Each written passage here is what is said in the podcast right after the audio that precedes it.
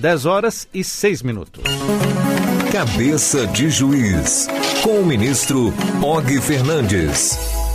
E terça-feira, você já sabe, nesse mesmo horário, você aqui na Rádio Justiça, no programa Revista Justiça, acompanha o quadro Cabeça de Juiz com o ministro do Superior Tribunal de Justiça e também do Tribunal Superior Eleitoral, ministro Og Fernandes. Ministro, bom dia. Bom dia, Sérgio. Bom dia aos ouvintes. Lembrando que você, ouvinte, pode acompanhar novamente a reapresentação desse quadro no Twitter do ministro Og Fernandes e também no formato podcast. Na semana passada falamos sobre os cinco principais temas do acervo do STJ. Na verdade, fomos do décimo até o sexto tema e hoje vamos dar continuidade. Estamos com o quinto principal tema do acervo do STJ, ministro. Qual é esse tema? Infelizmente, Sérgio, é a execução penal.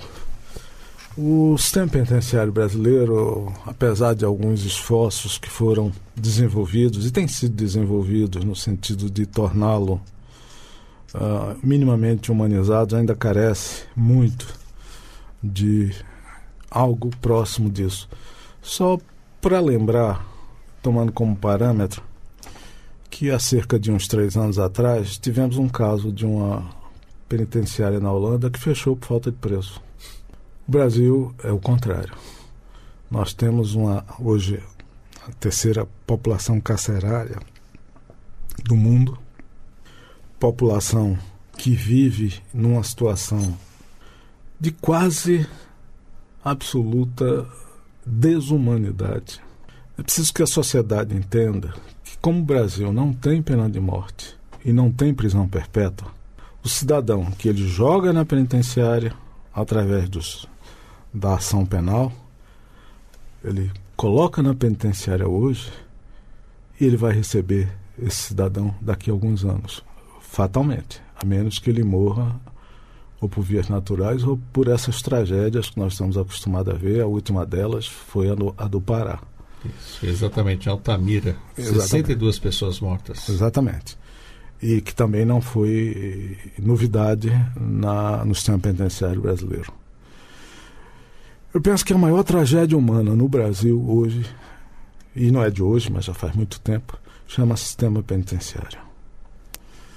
Ah, somente o estudante de direito que teve a oportunidade de visitar uma penitenciária ou o advogado criminal que vai dar assistência ao seu cliente, ou o profissional, enfim, que lida com o sistema penitenciário, sabe o nível de degradação humana possível, de desumanidade possível, que se atinge dentro das péssimas condições carcerárias, eu não diria da totalidade, mas da grande maioria da penitenciárias e prisões brasileiras. Uh, e isso termina, deságua numa situação como nós vimos no Pará.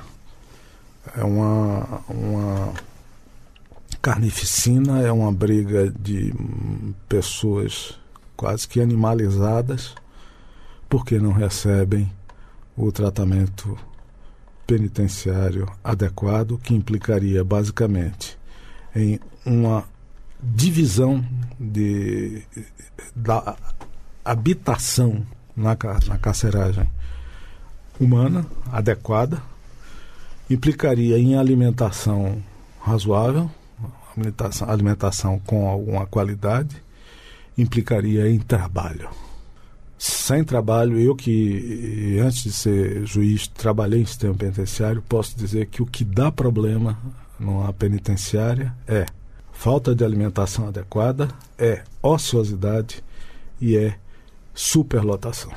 Esses são, são venenos para uma um tratamento penitenciário ajustado. Isso sem contar que na época ainda não tinha o fenômeno das facções, né, ministro? exatamente, exatamente. Esse, esse, fenômeno veio. É, e é interessante que esse fenômeno surgiu, segundo os historiadores, digamos assim, dos contatos dos presos políticos com preso comum, notadamente no Rio, na, na Ilha das Cobras. Então, a organização desses presos políticos, a capacidade de administrar grupos, etc., passou a, eh, segundo essa versão corrente, passou para essa comunidade do crime comum.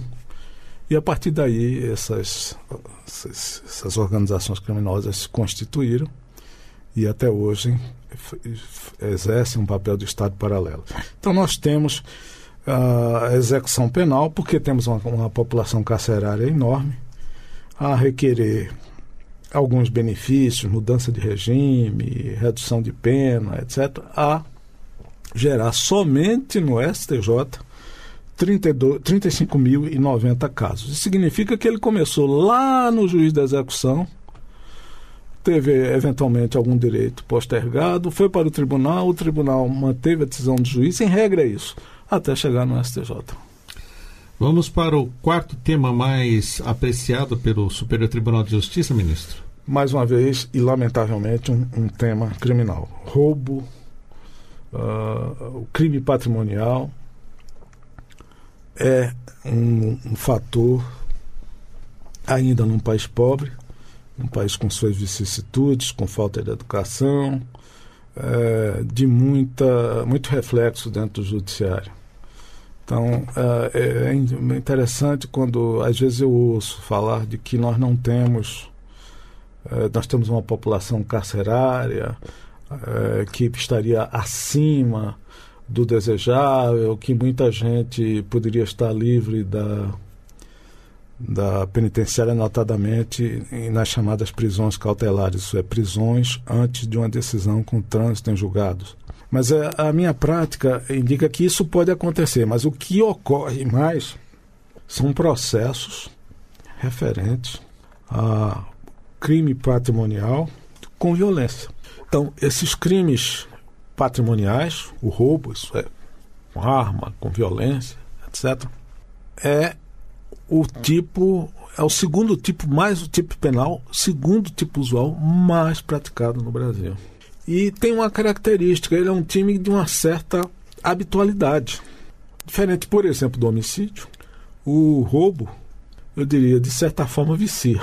Então, quem pratica uma infração dessa, pelo lucro fácil, é, tende a repetir essa atitude várias vezes. Então, eu diria que pode e deve haver casos de pessoas que estão na cadeia, estão nas prisões e penitenciárias por algum excesso do, do juiz, isso os tribunais corrigem ou tentam corrigir, mas por outro lado, nós temos efetivamente a necessidade de garantir a população para uh, enfrentar esses crimes patrimoniais. Isso gera, hoje no, no STJ, 47.915 casos, ou gerou nos últimos cinco anos. Vamos para o terceiro principal tema do acervo do STJ, ministro. Qual é? Voltamos a uma relação de direito civil ou de direito econômico. É, são os contratos bancários. Desde a extinção do crédito, lá na antiguidade, lá na, quando a sociedade começou a se organizar, o, uma das preocupações de quem dá o crédito é receber o dinheiro que emprestou com juros. Então, há uma, uma série de garantias quando se celebra um contrato desse. Às vezes, ou por parte do credor ou por parte do devedor. Nota, notadamente, essas ações é, por parte do credor é, refere-se à inadimplência de, desses contratos, normalmente por falta de pagamento. E do parte do devedor é para, em regra, discutir cláusulas, é, reduzir custos, reduzir valores e embora esse seja um tema muito, muito fácil de conciliar, ou mais fácil de conciliar, no entanto, é o terceiro assunto mais tratado no STJ com, nesses cinco anos, com 58.081 casos. Vamos seguir em frente. Número 2, o segundo tema vice-campeão desse ranking dos principais temas do acervo do STJ, ministro Og Fernandes. Esse é relação Estado, município, União versus cidadão. Isso se refere à, chamada dívida ativa, que é o crédito que é gerado pela União nas suas relações, em regra, em relações tributárias. Impostos, taxas, etc. Notadamente os impostos. Tanto os municipais, federais e os estaduais. Então há uma relação, você não sai de casa sem pagar um imposto, porque quando você abre a porta do apartamento ou da casa, você se lembra que tem IPTU daquele imóvel para pagar. Então, o seu dia a dia, o dia a dia de qualquer cidadão em qualquer lugar do mundo, razoavelmente organizado, é é uma vida, já houve quem dissesse, viver é pagar imposto. Então é assim, realmente, eu diria, viver é pagar tributo. Imposto é um tipo de tributo. Então você vive cercado pela necessidade que o Estado tem de gerar receita para implementar as finalidades do próprio Estado em diversas áreas humanas. Então isso é inegável que representa uma fatia muito expressiva dos processos e ocupa exatamente esse segundo lugar no ranking de tema mais demandado. Qual é o número, ministro, que o senhor tem de ações nesse São... período de 31 de maio de 2014 até 31 de maio de 2019? 61.491 casos. Imagina a demanda que chegam Isso. para os gabinetes, para os ministros analisarem. É Vamos conhecer agora, agora o tema campeão das principais ações movidas que chegam até o STJ. Qual é, ministro? Bom, essa é a tragédia talvez do século, do século passado e começa esse século, é o tráfico de drogas. Esse é o tema mais recorrente, esse é o tema que mais coloca pessoas no sistema penitenciário. É, o uso, a partir dos anos 1970 em diante, a questão do tráfico. Inicialmente nós tínhamos o, a maconha, uma droga mais leve, que era o motivo de ações penais. Hoje isso piorou muito. Hoje o grande drama está ligado ao cocaína, à cocaína e ao seu subproduto mais perverso, chamado crack. Nós temos uma. É só andar pelas grandes cidades, praças, São Paulo é um exemplo, mas qualquer outro centro urbano é o exemplo de uma geração de pessoas absolutamente, absolutamente doentes, com a vida por um fio, em face do, da questão das drogas. Por isso que eu digo que esse é o, é o grande drama, o grande mal, o grande problema do século passado e desse século.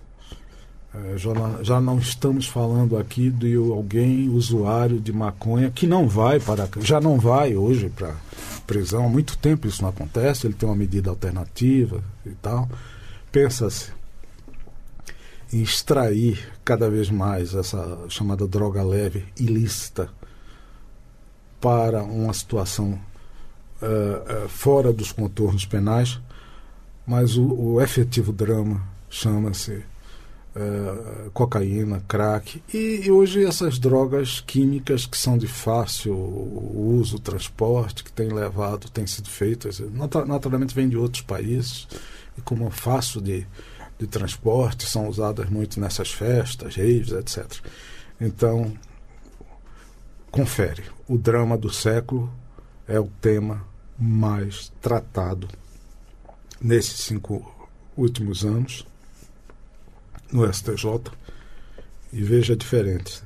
Com 87.556 casos, quando o segundo colocado tem 61.491. Então é disparado. Uh, as políticas criminais brasileiras devem se voltar, política criminal, se voltar para esses aspectos. O problema da droga, o problema patrimonial, isso é a falta de condições de sobrevivência, o estímulo a que vai se roubar, e o problema do sistema penitenciário. O Brasil seria um país mais digno será um país mais digno no dia que conseguir combater eficazmente esses três males. Está certo, ministro. Encerrando assim o um ranking dos dez principais temas do acervo do STJ dos últimos cinco anos. Para você ter uma ideia, ouvinte, esses dados que o ministro está apresentando, que ele está apresentando para nós, é do período de 31 de maio de 2014 até 31 de maio de 2019 e você encontra isso também esses dados no próprio site, no portal do Superior Tribunal de Justiça. Ministro Og Fernandes, ministro do STJ e também do TSE, mais uma vez muito obrigado por estar conosco aqui na Rádio Justiça e até a semana que vem. Obrigado, Sérgio, obrigado a todos.